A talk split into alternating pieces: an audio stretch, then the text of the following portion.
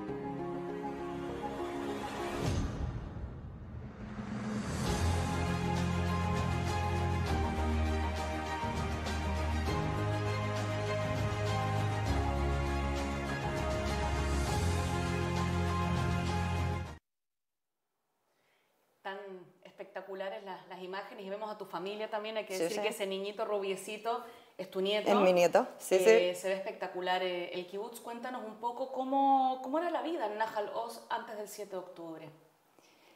Mira, eh, lo que te contaba es, cuando yo llegué al kibbutz teníamos una relación muy, muy, muy buenas. Éramos compañeros, digamos, la gente de Gaza y nuestros nuestro kibbutzim, todos los kibbutzim, porque para que la gente se entere, es, la idea, digamos, de los kibbutzim es socialismo, te fijas, la igualdad de derechos.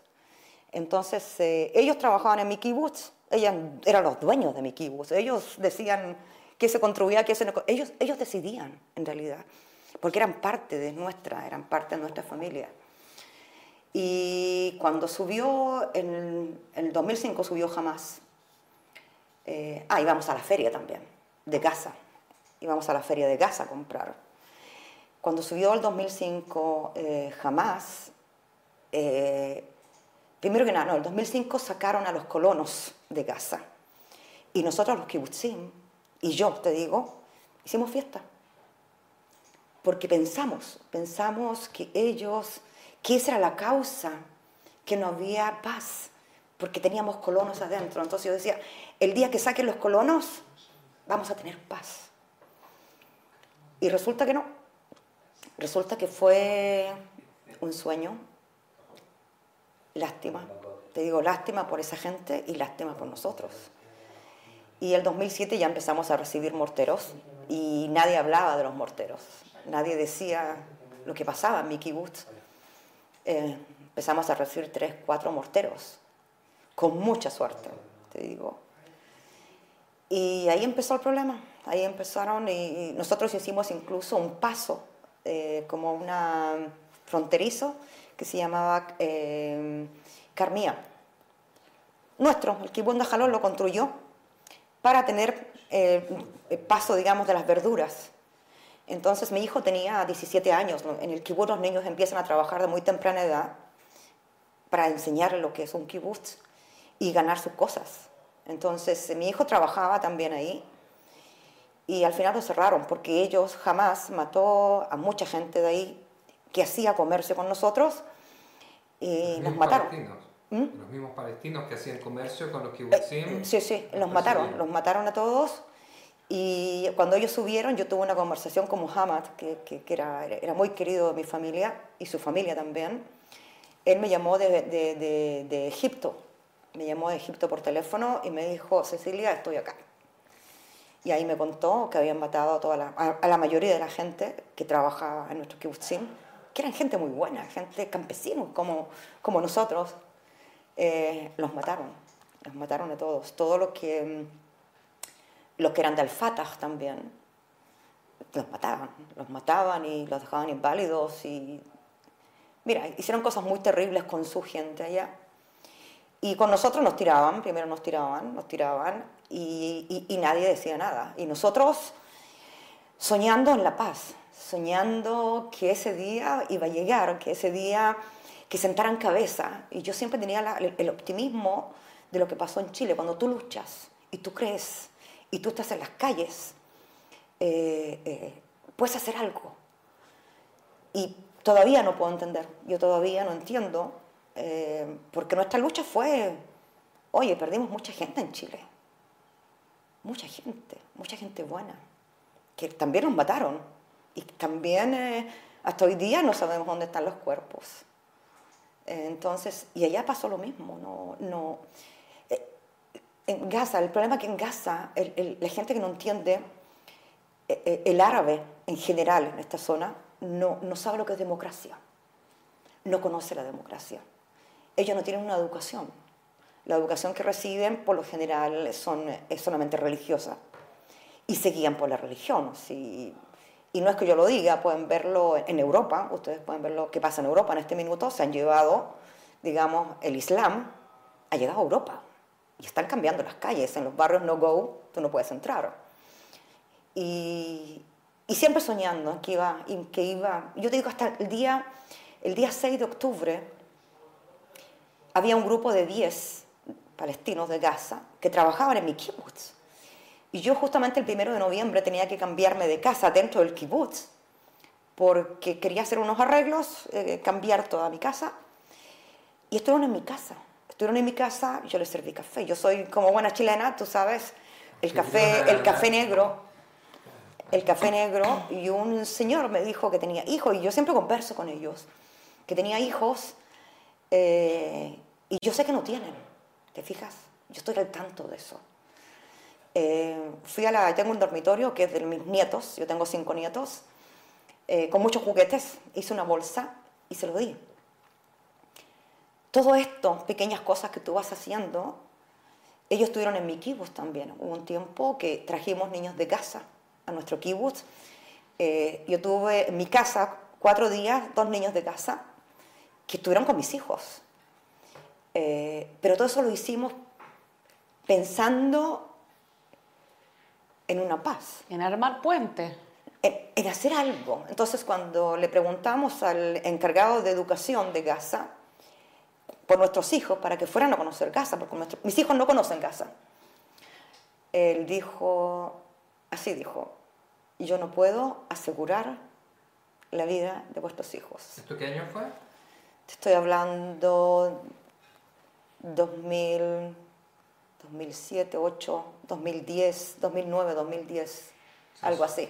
Estamos hablando de aproximadamente dos, tres años después de que Hamas tomó el poder en Gaza, ya... Y nosotros seguimos trabajando. Yo tengo amigos que siguieron trabajando y haciendo conferencias en inglés. tratando de integrarlos, digamos, a todo eso. Y, y así fue. Así fue todo, digamos. Nada, nada concreto, nada claro. Pero siempre con la esperanza. Nosotros los kibbutzim nunca perdimos la esperanza, por eso ellos entraban a nuestros kibbutzim. Pero resulta que cuando fueron como cinco los que fueron a ver mi casa para hacer los cambios, resulta que uno de ellos entró a mi kibbutz con un M16. El 7 de octubre. El 7 de octubre. Cuando tú ves eso, tú dices, perdón la, la expresión, te sientes tan idiota, tan incapaz, tan ignorante, de, porque tú crees en la gente, tú tienes la esperanza, y no era solamente mía, yo te digo, yo vivo en un kibbutz solamente, toda la gente, todos, y que te den un golpe así, y no fue un golpe, te digo, un golpe, oye, una, una cachetada, hicieron más que eso. Claro, o sea, hay, hay, un, hay, un, tema de la confianza en el ser humano que te cae, porque al final tú no solamente uno abre su casa, ¿cierto? Los chilenos somos muy buenos para abrir nuestra casa y no solamente abrimos la casa, sino que abrimos el corazón también. Y hay una confianza casi absoluta. O sea, es casi inimaginable lo que cuentas, porque cuando, cuando uno en el fondo cree conocer a la gente, uno puede llevarse una desilusión. Pero esto traspasa cualquier límite. O sea, nadie, yo creo que ninguno de los que vivimos acá nos imaginamos que iba a llegar a estas proporciones siendo que no tenemos conocidos allá, tú sí tienes conocidos y lo que estás contando es realmente impactante. Y quería pasar al, siguiente tema, eh, conversándote, en el fondo preguntándote y recordándote ese, ese sábado en la mañana que conversamos por teléfono nosotros dos. Y yo la verdad es que, para contarte como el otro lado de la historia, obviamente como la mayoría del país nos despertamos todos con los misiles, ¿cierto? Con los bombardeos a la, mayoría a la mayor parte de Israel. Y luego en redes sociales veo imágenes de Sderot, esas primeras imágenes de la gente esperando en la, en la estación de autobuses, ¿cierto? Sí, sí. Y ahí te llamé. Y ahí tú me dices, están acá. Y mientras, Yo no recuerdo. Y mientras estamos hablando, se escuchan los disparos detrás. Y ahí te digo, Cecilia, vamos hablando, porque me dijiste que no tenías mucha señal dentro de la pieza, ¿te acuerdas? ¿Te acuerdas de eso? Quizás por pedazos. Entonces, te, te, te, pedí, mira, te voy a estar llamando cada media hora al principio y después te, te, estoy llamando cada una hora. O me llamabas tú, me escribías, estoy bien, abrí la puerta, porque también para tomar agua tenías que salir de la, de la habitación de seguridad. Nadie estaba preparado para algo así. Eh, y te quiero preguntar hoy día, que ya han pasado más de 113, 114. 114 días. 114 días. ¿Qué significa para ti sobrevivir al 7 de octubre?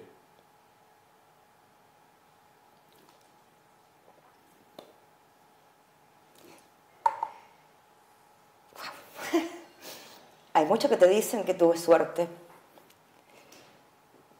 ¿Qué suerte? Oye, sí, en mi kibutz mataron a 15. A mi vecino lo mataron. A mis vecinos de atrás lo mataron. Una alumna mía estaba en casa. Tengo amigos que están en casa. Me pregunta sobrevivir.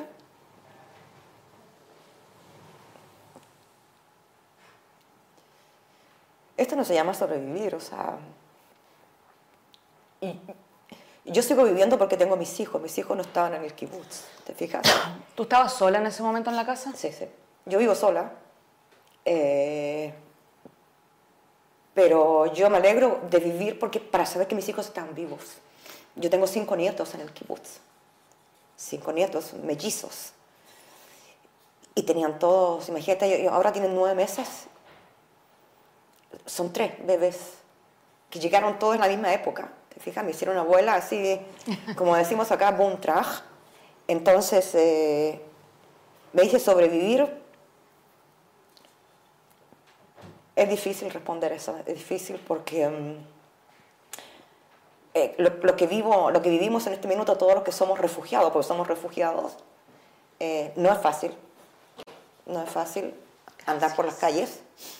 Como digo yo, nos movemos, pero no tenemos, después que trabajamos toda una vida, porque he trabajado duro, yo he trabajado duro, em, para llegar a donde estás, para, para surgir, em, para que mis hijos, todos mis hijos son universitarios, ¿te fijas? Entonces, em, y para eso hay que trabajar, para tener, digo yo siempre, hay que trabajar. Sobrevivir, no sé cómo te lo podría explicar, pero en este minuto no sé si sobrevivir, eh, no, sé, no sé, es mucho, mucho dolor ahí. Sé que la palabra es muy, suena muy simple para lo que significa realmente eh, y, es una, pero no deja de ser una realidad. Hay gente que no tuvo tu suerte, tuviste suerte, yo creo, estoy siendo bastante... Suerte, eh, es suerte, es, todo me dicho suerte. es, suerte, pero también hay, hay, un, hay un tema de, de que hoy día tú te enfrentas a esta realidad donde todo es tan frágil.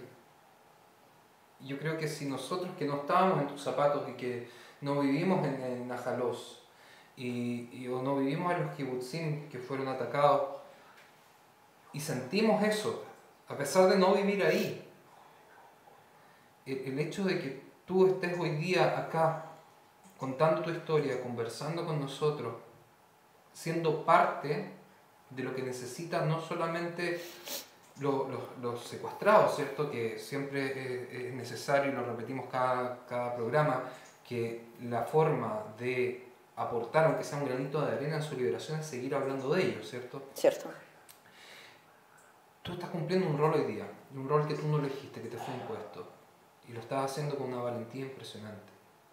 Y yo creo que a pesar de que no estamos en el final del programa, te quiero felicitar ahora en la mitad del programa, porque de verdad es admirable lo que estás haciendo, no solamente por el pueblo judío, sino que por la humanidad. Yo creo que hay una, hay una cuota de, aprendizaje necesaria no solamente para los judíos, que son los que nos sentimos directamente atacados, ¿cierto?, alrededor del mundo, no solamente en Israel, sino que para todos los seres humanos hoy día. No todos han tenido tu experiencia y muchos, muchas personas que han tenido experiencias difíciles no se atreven a estar donde estás tú ahora. ¿Okay? Así que quería, quería transmitirte eso eh, y vamos a, vamos a avanzar. Avancemos en el, en, la cronología de la situación. Porque eh, yo creo que eh, si van a estar de acuerdo conmigo en que la pregunta de todos es, ¿qué pasa ahora?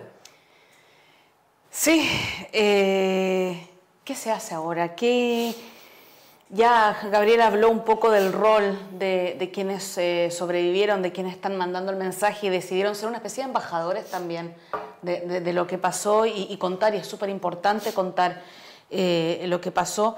¿Cuál crees tú que debería ser el rol del pueblo de Israel en general, de los judíos afuera de Israel y también eh, del Estado de Israel, eh, según tu perspectiva? Mira, yo llevo 31 años en el kibbutz. Cuando la política o cuando los políticos se hacen fuertes, no sueltan la silla. Y no la sueltan. Eh, hay cosas que no debieron haber pasado. Y yo te lo digo, no debieron haber pasado nunca. Nunca. Hay un culpable, no te voy a decir el nombre, hay un culpable. ¿Quién será? Hay un culpable eh, y eso simplemente por el poder, ¿te fijas? Lo mismo que pasó en Chile, no está muy lejano cuando en Chile estábamos en la, me acuerdo, en la, de las protestas, digamos, afuera, no sé cuánta gente salía a la calle ya. ¿Sabes lo que hizo Pinochet? Trajo al Papa del Vaticano y puso plata. Y el Papa, el pueblo chileno, es muy cristiano, muy, muy creyente. Cuando llegó el Papa, paz. Nos paró todo, toda la lucha de años. y se fue por, por todas las ciudades de Chile. Ahora acá, eh, y nos paró como un año y medio más o menos para poder levantar de nuevo la euforia y sacar a la gente a la calle. Y yo te digo, acá es lo mismo. Acá es lo mismo. Lo que pasó no debe haber pasado. Nosotros estábamos en, eh, Kaplan. Kaplan es una calle en Tel Aviv eh, con protestas eh, porque querían cambiarnos, digamos, el sistema, el sistema democrático que tenemos, con leyes antidemocráticas. A mí no me importa, te digo, acá no me, no me meto en política. A mí no me importa quién gobierne, porque yo vivo de mi trabajo. No me interesa quién está arriba. Yo trabajo duro y mi dinero me llega al banco. ¿Te fijas? Entonces, eh, para mí fue también parte de un juego y que también fuimos usados. Así lo veo yo, como, como porque la seguridad en mi equipo es tan grande. Una seguridad que yo, yo digo, yo puedo dormir en el campo y yo sé que estoy cuidada. ¿Te fijas? Entonces, eh, y yo pienso que se le fue de las manos. Mi idea se le fue de las manos. Eh, pensaron que iba a ser más pequeño. Iban a entrar a, dos kibbutzim y con eso se iba a acabar. ¿te fijas? eso es lo que yo pienso. Y nadie me va a hacer creer otra cosa porque una, yo te digo, una mosca se acerca al, a la gadera, a la reja. Oye, a los, al segundo ya no hay mosca. ¿Te fijas? Entonces, se le fue de las manos.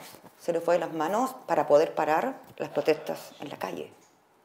Y yo te lo digo abiertamente porque eso yo lo creo. Porque yo vivo de 31 años. Conozco mi kibutz, conozco la seguridad, conozco, conozco. Nadie me puede contar cuentos.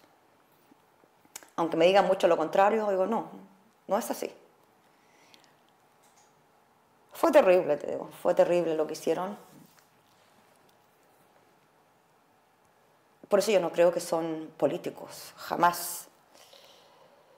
Ellos no es como nosotros, no es como la gente de Occidente. Occidente no somos... Oye, ningún cabro de Pacha Libertad se le habría ocurrido meterme un cuchillo, ¿te fijas? O abrirme. Con toda la rabia, con todo lo que nos, nos, juntábamos en la Alameda y, oye, y peleábamos. Oye, pero después de eso tomábamos un café con los cabros de Patria y Libertad. La diferencia política no es lo mismo que una diferencia de esencia del ser humano. O sea, en el fondo hay un proceso de deshumanización quizás que acá lo vemos en Medio Oriente de una forma mucho más potente que lo que se vive en los conflictos en los países occidentales. Eh, y yo creo que cuando la lectura se hace desde afuera, se hace en referencia a lo que se ha vivido o la historia personal, la historia propia del país. Y eso es muy difícil, es muy difícil aplicarlo acá. Muy difícil, porque no se ha vivido, yo creo, algo así, un conflicto de esta magnitud, donde las diferencias son eh, en base justamente a la deshumanización del otro, que como para tener esa referencia. quiero salirme un poco del libreto porque se me acaba de ocurrir algo que te quiero preguntar. Eh, tú hablaste de, la confianza que tenían en los gazatíes, que pasaban al kibutz, que trabajaban, que se compraban verduras, que estuvieron en tu casa, los niños. Después de todo esto, cuando todo esto se termine, ¿tú crees que todavía queda alguna opción de paz, de algún tipo de acuerdo, de algún tipo de relación? ¿Qué piensas tú de eso? Mira, cuando el, asunto es político, tú con los políticos puedes conversar. Cuando el asunto es religioso, con un religioso no puedes hablar. Y ese es el problema del árabe. El árabe no es político, el árabe es religioso. Y todo esto es una guerra religiosa. Si lo miramos, es el poder, digamos, de toda la zona. No es solamente Israel. Yo te digo, Irán está trabajando muy duro por tomarse toda la zona. Ahora, ¿qué pasa, por ejemplo, en, Sudamérica o en Latinoamérica? La gente no tiene idea. No tiene idea de lo que pasa acá se dejan llevar, digo yo, por las páginas amarillas, porque no saben más que eso. Y las páginas amarillas, comandadas por el señor Hadwe, no sé si conoces a, Hadwe, Daniel Lo conocemos muy bien a Daniel El señor Daniel Hadwe, yo me dedico, yo, yo me gusta saber, tú no puedes, mi padre siendo buen comunista, siempre me dijo, tú no puedes no puedes criticar a alguien si no sabes. Tienes que saber. El comunismo en Chile, ese que yo crecí, ese comunismo ya no existe en Chile. Existe un comunismo de las páginas amarillas, mujer. Y me da una vergüenza, me da vergüenza decir que soy chilena en este minuto. Porque escucho a este señor, ¿te fijas? Que es chileno. Y que sus abuelos salieron en 1893 de Chile, de aquí, camino a, Chile, ¿te fijas? Y, y no escaparon de Israel, de los judíos, escaparon de los musulmanes, porque ellos son cristianos. Ahora que vamos a hablar, estamos hablando un poquito de Chile, eh, bueno, las acciones del gobierno lo conversamos el capítulo pasado, entrevistamos a la presidenta de la comunidad judía, Ariela Gosín, y hablamos bastante sobre el antisemitismo eh, el auge del antisemitismo en Chile y de las acciones del gobierno de Chile actualmente.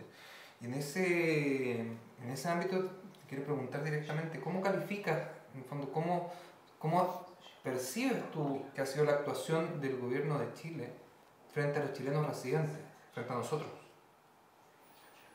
Bueno, vergonzosa, Vergonzosa por todos lados. si hubiera estado mi padre, o Loco Cuevas, mucha gente que me está escuchando o me está viendo sabe muy bien quién es Loco Cuevas y mi padre, eh, estarían en contra de eso. O sea, porque Chile, no todos, no todos, yo tengo muy buenos amigos cristianos y no cristianos en Chile, que no son judíos, eh, ellos saben, se interiorizan, leen. ¿Qué pasa en Chile en este minuto? La comunidad palestina ¿Qué ha hecho la comunidad palestina? Se dedica a hacer una propaganda anti. ¿Te fijas? Con esa propaganda eh, es lo mismo que hizo Hitler. No sé si han leído un poco de Hitler, historia, cómo, cómo lo hizo para cambiar la forma de pensar del alemán. Por ejemplo, ponía fotografías, tenían dibujantes, ponía fotografías, ponía un judío, así se veía muy sucio, una de las cosas que estudié, una de las fotografías que estudié, eh, muy sucio, debajo de la mesa un ratón, encima de la mesa un cuchillo con sangre. Ahora, ¿qué decían? En ese tiempo que los judíos tomaban, tomaban la sangre de los niños cristianos. ¿Te fijas? Fue creando un odio de a poco. No todos cayeron, la mayoría cayó, digamos, digamos, por la ignorancia. Es lo mismo que pasa ahora en Chile. Si tú le preguntas a un comunismo, a un comunista, por ejemplo, cuáles son las bases del Partido Comunista, no tiene idea. Y los que hablan, los pro-palestinos, que los he visto en la calle, oye, ignorantes, ignorantes, que me hablan de un país, Palestina, digo, jebre, digo, cuéntame primero, ¿quién derrocó a ese gobierno? ¿Quién derrocó a ese país? No existió nunca un país llamado Palestina. Existía una provincia, que la Judea Samaria, ¿te fijas? Entonces el chileno eh, y la izquierda, vergonzosa, pues te lo digo vergonzosa, para mí, se deja llevar por lo que hace Jadwe, porque él también es uno de los cabecillas. ¿Por qué? ¿Cómo lo veo yo? Te digo así bien sinceramente, esta es una cuestión de plata. ¿Por qué crear el odio? Porque en Siria, ¿cuántos millones mataron en Siria? ¿Algún chileno salió a la calle? De hecho, salieron a la calle al principio de la guerra civil siria para protestar a favor de Bashar al-Assad. Bueno, eso no, no sabía. Sí, sí, estaba ahí personajes, por ejemplo, Eduardo Ortez, el, ex candidato presidencial, eh, con fotos de Bashar al-Assad en las calles de Santiago. O sea, y no tienen idea quién es. ¿Quién es? O sea, más de medio millón de muertos después, no. Oye, en un, una manifestación contra eso. No tienen idea. O sea, si eso es, lo que pasa, la ignorancia. Porque se llenan la boca con el tema del genocidio, el genocidio, el genocidio, el genocidio, pero no ¿Sabes que en el 2014, te voy a contar una historia, en el 2014, en la guerra, eh, no me acuerdo cómo se llamaba, hablaban también, el señor Jadwe, con su, con su gente, hablaban del, del genocidio del pueblo palestino. El 2015 salió un informe del ministro de Salud de Hamas. ¿Sabes cuánto murieron en esa guerra? 2.114 personas. ¿Ok? El 60% de ellos, de jamás, terroristas, fundamentalistas. no, no, en una guerra, aunque seamos muy selectivos, muy, yo te digo, yo creo mucho en nuestro, nuestro ejército, eh, y en mi casa, en tiempos de guerra, caen panfletos ¿ah? en árabe que le dicen a la gente, le avisan, le avisan a la gente, desocupen ese edificio que están disparando a Israel y lo vamos a tirar. Y a la gente, como sabemos el teléfono de todo el mundo, se le llama por teléfono. ¿Te fijas? Es... Y en Chile, hablando de genocidio, como hablan hoy día, como hablan hoy día de genocidio. Entonces, pero la gente ignorante, son ignorantes. ¿Por qué? Porque se dejan llevar por, una, por las páginas amarillas, digo yo, porque no saben más que eso. las páginas amarillas o el doctor Google. Porque tomar un libro de historia. Es muy difícil. No tienen idea, mujer. Así, como lo planteabas tú. Le pesa. Cuando, en ese tiempo, cuando hace algún tiempo, digamos que los judíos atacaran a los cristianos, o como tú decías, que bebían la sangre de los niños cristianos, era lo peor que se podía imaginar un ser humano en el mundo de esa época. Hoy día lo peor que se puede imaginar del ser humano es el genocidio, el asesinato en masa. Y por eso nos culpan de lo peor que puede existir en la sociedad. Si fuese otra cosa, nos culparían de esa otra cosa. Totalmente. Esta es una cuestión, mira, yo te digo la cosa es así. Al crear odio contra Israel, al crear el odio en contra Israel, ¿qué hace? Todo conflicto que hay en Israel, ¿cierto? La gente dona. Oye, los buenos chilenos, ¿qué hacen? Meten la mano al bolsillo y ponen plata. ¿Dónde llega esa plata? ¿Dónde llega ese dinero? Ok, ¿dónde llega ese? Ahora, yo conozco a la gente de Gaza. Yo tengo, uno, tengo amigas, Samira, que es de Gaza. Hablamos ahora, te digo, no hablo con ella hace como un año atrás. ¿Qué le llega a la gente de Gaza? ¿Un 10%? Porque te digo un 60% y te lo digo abiertamente y que lo escuche el señor Hadwe. El 60% se queda en, los bolsillos de ellos. De jamás. No, no, no, no. En los bolsillos de la gente que, que, hace toda esta propaganda en Chile. Ah, en Chile. Sí, en Chile. te digo, el 15% de eso se va a jamás. Y lo que queda para el pueblo, porque el pueblo no tiene. Esta es una máquina, yo le puse, es la máquina más grande, la fábrica más grande para eh, construir o hacer dinero, dólares. Si hicieran una investigación, te digo, de todos los que están encargados de la, de la Confederación Palestina, no hay ninguno pobre. El señor Jadwe, ¿cuántas casas tiene? ¿Cinco? Es un ingeniero. Yo tengo, mi, cuñado es ingeniero de la ENAER guay, gana un montón de plata. Le alcanzó para comprarse una casa. ¿Te fijas? Y, terminó recién hace un año atrás de pagarla. Cecilia, vamos a volver un poquito. Sé que este tema es da para muchísimo. el, tiempo que el, tiempo premia y quiero volver un poco a, la Cecilia hoy, 114 días después del 7 de octubre. Eh, no estás en tu casa, hoy en día estás en una habitación en otra ciudad, en calidad de refugiada dentro de tu propio país. ¿Cómo es esa experiencia? ¿Qué se siente? ¿Qué, sentimientos se te vienen a la cabeza? Bueno, primero que nada, yo estuve 22 horas en el, búnker. Y, ellos estuvieron en mi casa. Trataron de entrar. Mi casa la destruyeron completa. También cayó un misil dentro de mi casa, dentro, en los momentos que yo estaba dentro del búnker. A las 22 horas después me sacaron una como 20 soldados, me acuerdo. Cuando abrí la puerta fue un... Eh, fue como, tú respiras. Me sacaron de ahí y mi hijo me estaba esperando a unos 40 kilómetros de ahí, en otro kibutz, que está muy lejos de la franja. Y de ahí me llevaron, ellos, mis hijos, arreglaron todo, mis hijos estuvieron, te digo, toda, todo el tiempo, después de eso, una, una llamada telefónica estuvieron todo el tiempo ahí, escuchando. Ellos grabaron todo.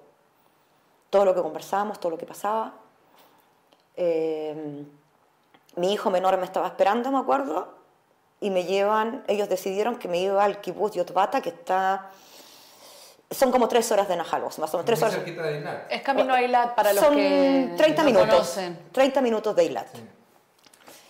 Cuando tú llegas ahí, llegué a una pieza eh, con una cama pequeña, una cama, digamos, de niño, grande, sí, alta, de niño.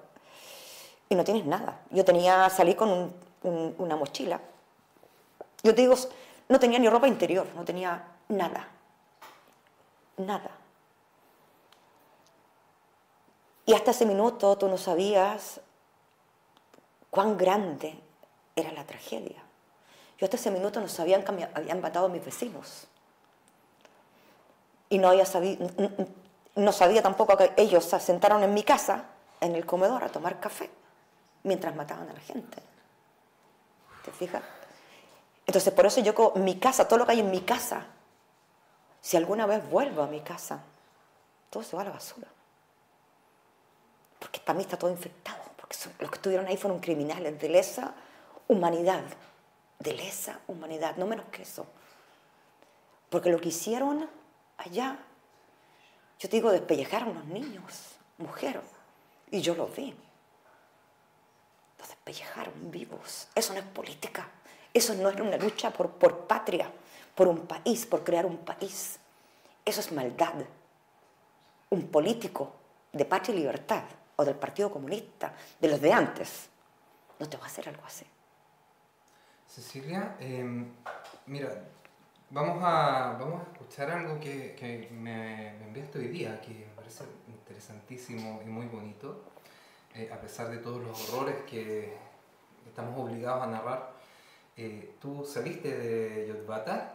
Ayer, ayer. te hicieron una despedida y tú cantaste una canción. Sí, sí. Eh, ¿Vamos a escuchar un pedacito? Sí, sí.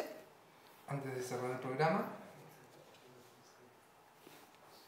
Gracias a la vida que me ha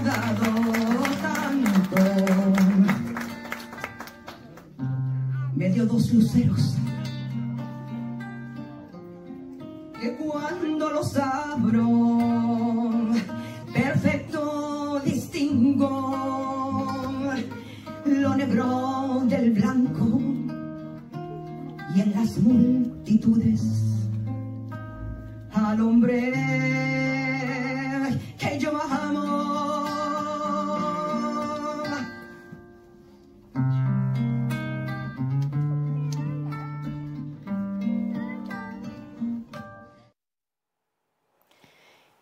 Para ir cerrando el programa, primero Cecilia, quiero agradecerte personalmente eh, que estés acá. Eh, eres una gran embajadora como habíamos hablado antes, de, todo lo que te pasó y la forma en que lo cuentas, de verdad que no tengo palabras. Creo que, no, creo que en cada programa me quedo sin palabras para describir lo que estamos escuchando. Eres muy valiente. Eh, gracias. Gracias por alzar la voz, gracias por contar tu historia. Te emocionaste, nos emocionaste a nosotros, emocionaste a la gente que nos está viendo eh, entiendo que pronto también a través de Veo Israel se va, va a ver un, un, video con su historia, digamos, con su testimonio. Después de este programa se lanza una entrevista exclusiva a Cecilia, que está muy, muy interesante, así que pueden verla en el canal de YouTube de Veo Israel, en, también en las redes sociales, en Instagram, etc. Eh, y aprovechen de suscribirse para que no se pierdan también los programas y las entrevistas que están realmente interesantes y, y es es una forma directa de ayudar y de ampliar la voz de la gente que se está atreviendo, a pesar de todo lo, toda la adversidad que hemos escuchado juntos, eh, a hablar y a contar su experiencia. Y a pelear contra la ignorancia que tanto salió en esta conversación. La ignorancia, eh, la eres, ignorancia. Er-, eres parte de la educación del resto de la gente. Eh, te deseo lo mejor. Estamos contigo. Lo que necesites, estamos acá y vamos a salir todos juntos de esto. De verdad, muchas gracias. Espero que los chilenos salgan a la calle y que aprendan, que no se dejen llevar por las páginas amarillas. Ese es mi pedido para la izquierda chilena, porque yo vengo de allá, yo vengo de las calles, vengo de las barricadas, vengo de ahí, vengo de Lonquén, estuve en Lonquén. Entonces le pido a la izquierda chilena un poco más de cultura, un poco más de saber, porque si no, mi padre yo digo, le saco el sombrero a mi padre, estaría muy avergonzado a la izquierda chilena. Y de todos, de todos. Ese es mi mensaje.